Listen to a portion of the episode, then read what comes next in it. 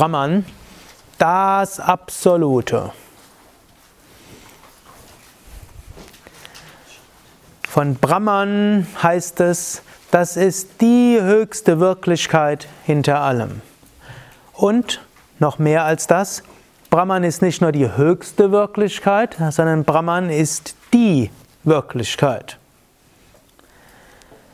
Hinter der, die Vedanta-Philosophie gilt als Philosophie der Einheit. Sie sagt, alles, was existiert, ist nichts anderes als eine Manifestation des einen ewigen Brahman.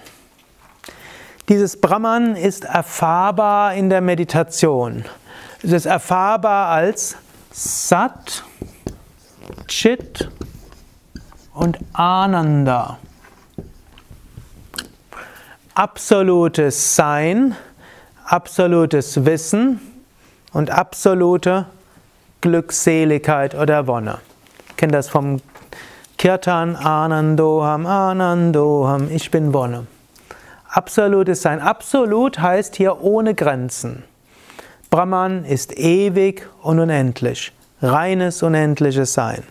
Aber Brahman ist nicht nur irgendwie irgendwas, sondern Brahman ist auch Chit, reines Bewusstsein.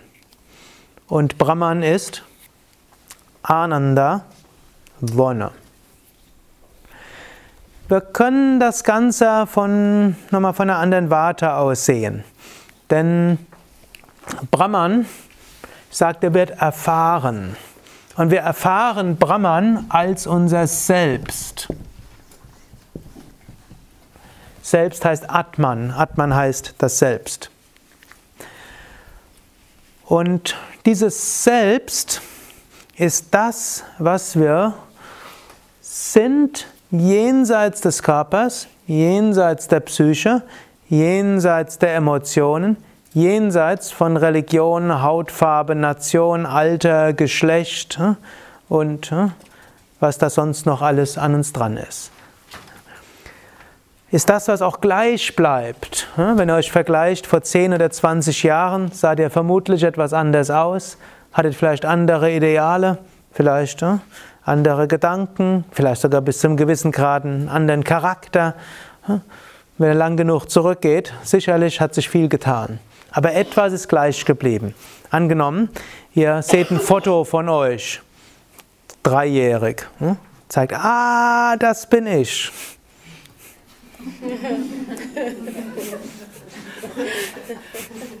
Macht großen Sinn, oder? Hm? Dieses Stück Papier dort oder dieser dreijährige hm? oder dieses süße, pauschbäckige, weiß mit drei Jahren nicht mehr ganz so pauschbäckig, aber immer noch süß. Hm? Wir haben hier eine ganze Reihe Kinder, die gerade jetzt drei Jahre sind und dort öfters im Satzang rumlaufen. Das ist in jedem Fall süß. Und Inzwischen bin ich viel größer. Das bin ich.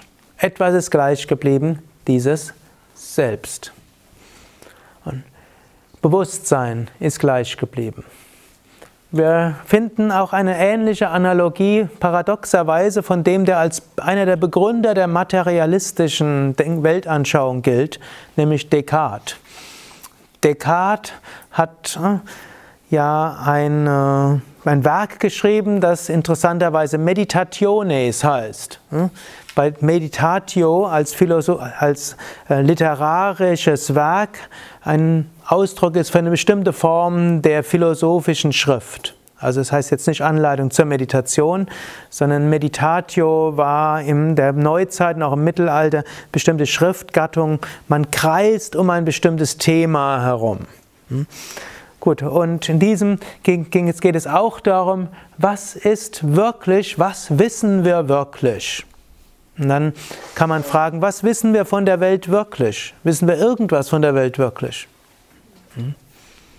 Alles, was wir von der Welt wissen, ist, wissen wir über die Sinne. Und die Sinne sind unzulänglich. Wir nehmen nicht das wahr, was ist, sondern wir nehmen das wahr, was unsere Sinne uns sagen. Und außerdem gehen wir jede Nacht schlafen. Und jedes Nacht, wenn wir schlafen, träumen wir auch.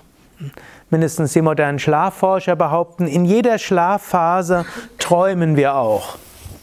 Gut, modernere Erkenntnisse sagen sogar noch mehr als einmal in jeder Schlafphase. Also mindestens viermal die Nacht schlafen, träumen wir. Und jedes Mal, wenn wir träumen, bauen wir eine eigene Welt auf. Jetzt, woher wissen wir, dass wir jetzt in dieser Welt nicht träumen? Könnte ja so sein. Ihr habt vielleicht seit Jahren überlegt, ja mal eine Yogalehrerausbildung zu machen. Jetzt könnt ihr es nicht mehr abwarten. Jetzt träumt ihr es halt. Dieser tolle Traum in diesem wunderbaren Herbst, äh, an Allerheiligen hier äh, zu sein. Sonne scheint. Heute Abend könnt ihr sogar spazieren gehen. Gut, da scheint die Sonne nicht mehr, aber könnt vielleicht einen Waldspaziergang machen hm, und ihr seid mit netten Menschen umgeben. Es gibt hoffentlich tolles Essen und so viel anderes. Hm. Toller Traum. Gut, für manche mag es auch ein Albtraum sein, aber ich hoffe für euch, es ist ein toller Traum, den ihr dann hättet. Hm. Jetzt, woher wisst ihr, dass ihr nicht, dass ihr nicht träumt? Wer weiß, wer weiß. Gut, Descartes kommt dann zum ähnlichen Schluss wie die Jnana-Yogis und sagt dort, wir wissen es eben nicht. Wir wissen nichts in dieser Welt sicher. Ich weiß nur eines, ne, ich weiß, dass es nichts war, das war jetzt von Sokrates.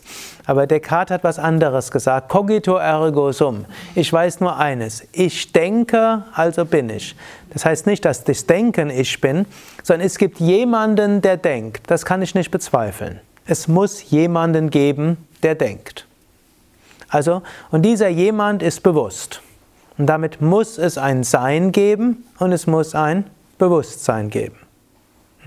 Und hier haben wir die zwei Kategorien schon mal von Brahman. Er ist. Und von Atman. Atman, das Selbst ist. Es gibt manchmal ein Missverständnis bei der buddhistischen Philosophie. Da wird manchmal gesagt, die Buddhisten glauben nicht an ein Selbst und die Vedantins glauben an ein Selbst.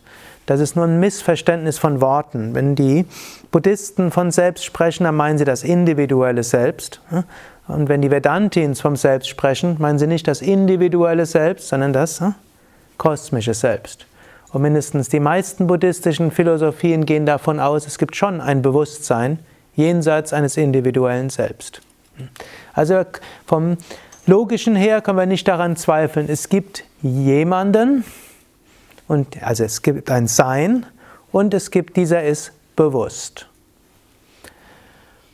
Und Vedanta geht noch weiter und sagt, ja, nicht nur ist das eine intellektuelle Erkenntnis, sondern es ist möglich, Bewusstsein zu lösen von den Sinnen. Es ist möglich, Bewusstsein zu lösen von den Gedanken. Es ist möglich, Bewusstsein zu lösen vom Relativen. Und wenn es uns gelingt, das Bewusstsein vom Relativen zu lösen und das Bewusstsein zu lösen von der Identifikation von Körper, von Gedanken, dann ist dieses nicht nur ein Bewusstsein, das jetzt irgendwie bewusst ist, sondern es ist absolutes Bewusstsein, es ist unendlich, reine Bewusstheit. Ist das ein Zustand, in dem man sich dann immer befindet? Ist, ist ein Zustand, in dem man sich befindet, wenn man in Samadhi ist und dann wieder herauskommt und dann sieht man die Welt so wie jetzt, aber man weiß, eigentlich bin ich unendliches Bewusstsein. Das ist so ähnlich angenommen, du spielst mit deinem Kind. Hast du ein Kind? Hm? Angenommen, wer hat hier Kinder? Hm? Einige. Hm? Also angenommen, kleines Kind und ihr spielt mit dem Kind. Hm? Ihr könnt die gleichen Spiele spielen wie das Kind. Das Kind wird sich vielleicht furchtbar aufregen, wenn es verliert. Und die Eltern, wenn es kleine Kinder sind, freuen sich die Eltern meistens, wenn das Kind gewinnt. Versucht sogar leicht nachzuhelfen. Vielleicht ab einem gewissen Alter nicht mehr. Aber, aber trotzdem, Eltern kann auch richtig im Spiel drin sein, aber hm, Papa oder Mama, hm, weil es ist ja nur ein Spiel. Für den 8-, 9-Jährigen ist das nicht nur ein Spiel, hm, sondern da ist es ernst. Hm. Aber hm, Elternteil kann, weiß, ist ein Spiel, ist irgendwie schön hm, und kann mitspielen, kennt ihr auch vielleicht durch die eine oder andere Emotion hindurch, aber weiß, ist nur ein Spiel. So ähnlich Wenn wir mal in Samadhi waren und diese unendliche Bewusstheit erlebt haben, gut, dann gehen wir wieder zurück in diesen Körper, haben noch einiges zu erledigen, aber wir wissen, in Wahrheit bin ich das Unendliche, das Ewige, das Absolute. Ich bin bewusst und ich bin, ich bin. Und hier wiederum, ich bin nicht nur als dieses Individuelle, und hier ist dann die große Behauptung, es gibt nicht viele Selbste und es gibt nicht viele Bewusstseine. Übrigens interessanterweise gibt es auch im Deutschen keinen Plural von Selbst und es gibt keinen Plural von Bewusstsein. Kann ich sagen, verschiedene Selbste und verschiedene Bewusstseine, grammatikalisch nicht korrekt. Es gibt nur Bewusstsein und es gibt nur Selbst. Und wenn wir zu diesem Zustand des, dieser unendlichen Bewusstheit kommen, erfahren wir uns als die Bewusstheit hinter allem.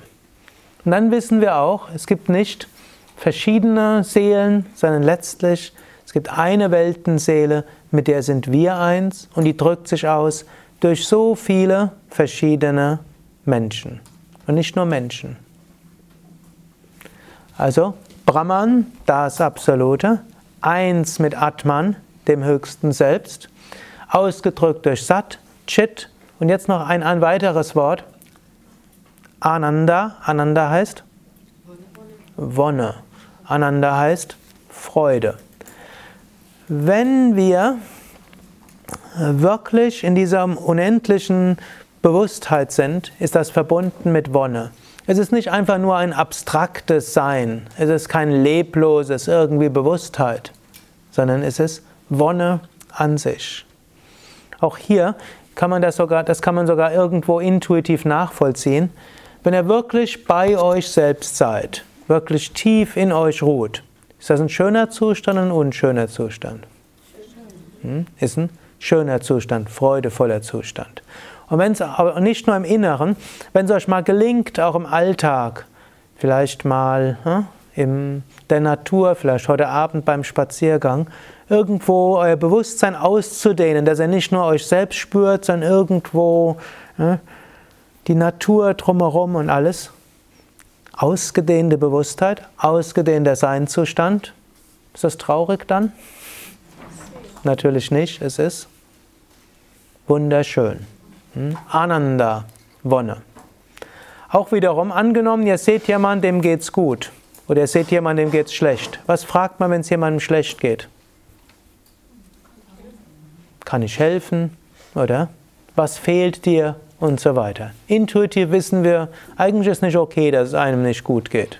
Und hm? wenn es einem gut geht, fragt man nicht, was mit dir passiert. Gut, das kann man auch mal fragen. Angenommen, jemand war lange Zeit und ging es nicht gut. Was fehlt dir, dass, dir, dass das dir so gut geht?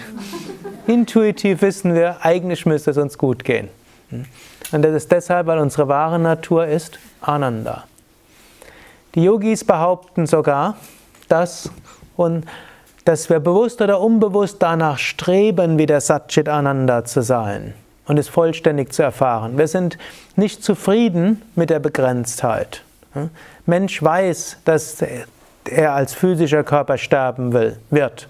Aber irgendwie findet er es nicht okay. Er stellt alles Mögliche an, um länger zu leben. Aber ein paar Jahre können wir dazufügen, aber so viel nicht. Mensch findet es nicht okay, dass er, so, dass er so klein ist. Also versucht man sich zu beschützen. Also versucht man seinen Bewegungsradius auszubauen mit Auto und Fahrrad und allem Möglichen. Wir versuchen ja, irgendwo mehr Möglichkeiten durch mehr Geld und mehr Macht und mehr Ansehen und so weiter. Ja, wollen unser Sein ausdehnen. Wir wollen mehr wissen. Wir wollen alles Mögliche tun, um glücklicher zu sein. Aber nichts wird uns zufriedenstellen, nichts Äußeres, weil es nicht das ist, was wir wirklich sind. Bewusst oder unbewusst streben wir nach unendlichem Sein, unendlicher Bewusstheit und Wissen und letztlich unendlicher Wonne. Ja? Und was sagen denn die Schriften dazu? Warum überhaupt dieser Tropfen vergisst, dass er eigentlich der Ozean ist? Warum vergisst der Tropfen, dass er eigentlich der Ozean ist? Da bist du an einem kritischen Punkt angekommen. Hm? Also eine wirklich zufriedenstellende Antwort gibt es auf diese Frage nicht. Was manchmal gesagt ist, ist lila, kosmisches Spiel in Brahman. Brahman als unendliches Bewusstsein hat alle Möglichkeiten in sich. Und irgendwie entsteht dann aus Brahman so wie eine Art Weltentraum. Hm? Wenn wir noch eine andere Analogie dort nehmen, ist eben der Traum, den ich vorher schon mal angedeutet hatte. Angenommen, wir wären jetzt alle Traumgestalten von Yvonne. Yvonne schläft gerade. Hm? Und sie träumt, die Yogalehrerausbildung hat endlich begonnen. Hm? Sie wartet schon lange Zeit darauf. Und jetzt träumt sie. Und wir sind alles Traumgestalten von Yvonne. Woraus besteht jeder einzelne von uns aus? Jetzt, wenn wir in der Traum von Yvonne wären. Wir bestehen aus den Gedanken von Yvonne, letztlich aus dem Bewusstsein von Yvonne. Und jeder Einzelne im Traum hat ja auch ein individuelles Bewusstsein. Wenn ihr die Menschen im Traum fragt, euch mit denen unterhalten, die haben eine individuelle Persönlichkeit, die scheinen ein individuelles Bewusstsein zu haben. von was ist jedes individuelle Bewusstsein im Traum eine Manifestation? Vom Bewusstsein von Yvonne. Und Yvonne manifestiert sich auch als eine Person im Traum, hm, die vielleicht sogar ähnlich aussieht wie im Wachbewusstsein. Muss aber nicht sein. Man kann auch träumen, er wäre ein Frosch oder ein Schmetterling oder eine Prinzessin oder hm, ein hm, Wildschwein. Im Traum kann man sich alles vorstellen. Aber alles wäre nur der Traum. Jetzt, warum gibt es dann den Traum? Wie ist es gekommen, dass jetzt plötzlich dieser Traum entsteht? Kann man sagen, irgendwie kam, hat der Geist von Yvonne hat diesen Traum erzeugt. Und so heißt es, Brahman fängt an zu träumen.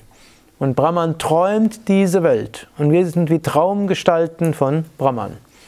Und damit ist die Welt auch göttlich. Also es, denn es ist die, der Traum Gottes. Und wir sind alle Traumgestalten Gottes.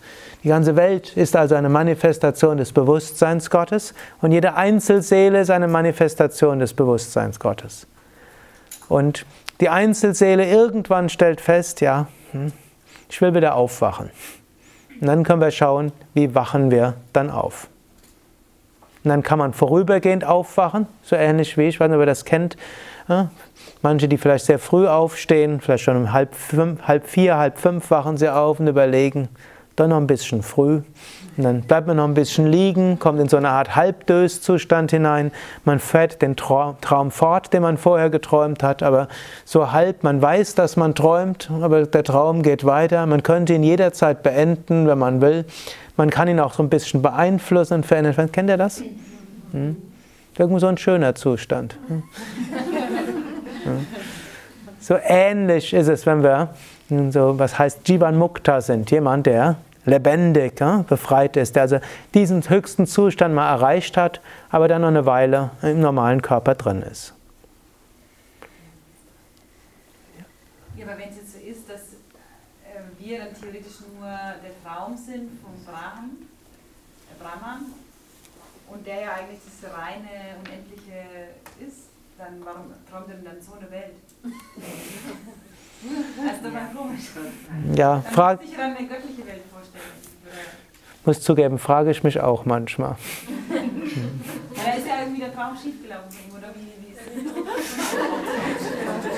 Ich muss zugeben, ich erdreiste mich dann doch nicht, das zu beurteilen.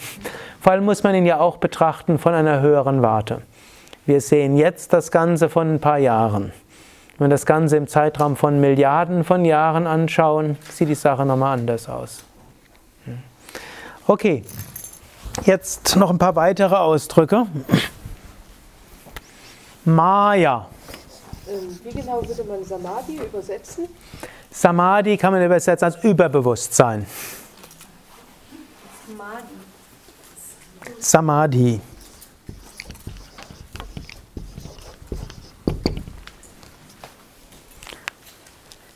der überbewusste Zustand, in dem man Brahman erfährt als Satchit Ananda. Gut, jetzt gibt es Maya. Und Maya wird oft übersetzt als Täuschung, Illusion. Maya ist praktisch die Kraft, die dazu führt, dass sich in Brahman diese Welt scheinbar manifestiert. Scheinbar manifestiert heißt, äh, so wenig wie eine Welt entstanden wäre, wenn Yvonne träumt, sondern sie existiert nur in ihrem Traum, so wenig existiert dann eine von Brahman losgelöste Welt, sondern letztlich die ganze Welt ist eine Manifestation dann von Brahman. Aber es erscheint als eine Welt in verschiedenen Farben, Formen, Gestalten und so weiter. Und die Kraft, man kann sagen, die Kraft, die, die, die zum Traum führt, ist Maya. Und diese Maya führt dann zu Jagat. Und Jagat heißt die Welt. Die Welt, wie wir sie wahrnehmen, ist dann Jagat, die Welt. Hm, also Brahman träumt, die Kraft des Traumes, also die wird Illusion, hm, die also diese Welt schafft, die ist Maya. Und was dann dabei rauskommt, ist Jagat, diese Traumwelt. Und diese Traumwelt existiert in drei Dichtigkeitsstufen, nämlich Karana, Sukshma und Stula.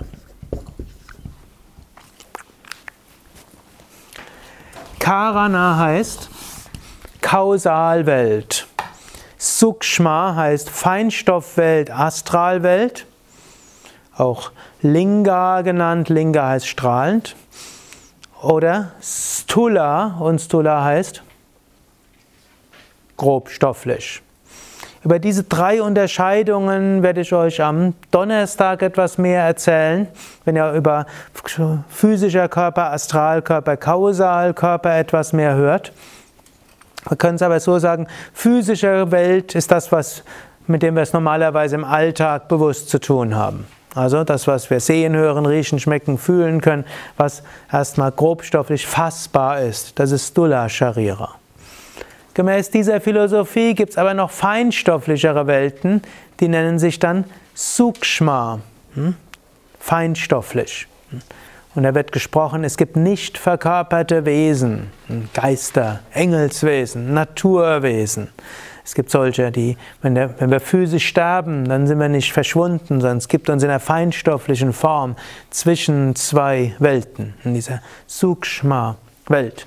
Und was auf der physischen Welt ist, ist oft eine grobe, grobstoffliche Manifestation der Feinstoffwelt, der Astralwelt. Und es ist auch möglich, mit seinem Astralkörper den physischen Körper zu verlassen. Es ist möglich, auf Astralreise zu gehen und die Welt von oben zu sehen oder in ein anderes Zimmer zu gehen. Es gibt parapsychologische Phänomene, die zeigen, es gibt mehr, als was in der physischen Welt erklärbar ist. Sukshma und das heißt sogar, bevor die physische Welt gab, gab es erstmal die Astralwelt. Und jenseits der Astralwelt gibt es die Karana Jagat, also die Kausalwelt. Man könnte sagen, das ist die Welt der Ursachen, die ist jenseits von Zeit und Raum. Vom Physikalischen würden wir sagen, das sind die, Ur die Naturgesetze, die ursprünglichen Naturgesetze, Naturkonstanten. Vom Jungschen Psychologie würde man sagen, das sind die Archetypen, was alles dann künftig sich entwickelt. Oder die was Plato als die Ideen bezeichnet hat. Bei Plato unter Ideen nicht, was wir unter Ideen versteht, sondern die Dinge an sich, bevor sie in Zeit und Raum gehen. Also hochphilosophische Konzepte da. Quantenphysik könnte man auch dann darunter? Ja, also praktisch die ersten Prinzipien der Quantenphysik wären Karana. Karana.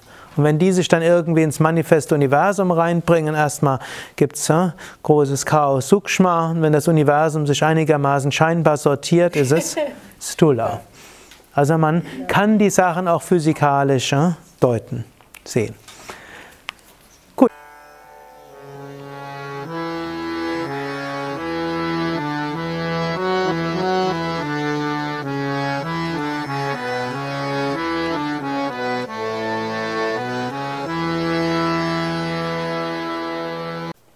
Dies war also die aktuelle Ausgabe des Yoga Vidya Satsang Podcasts, präsentiert von www.yoga-vidya.de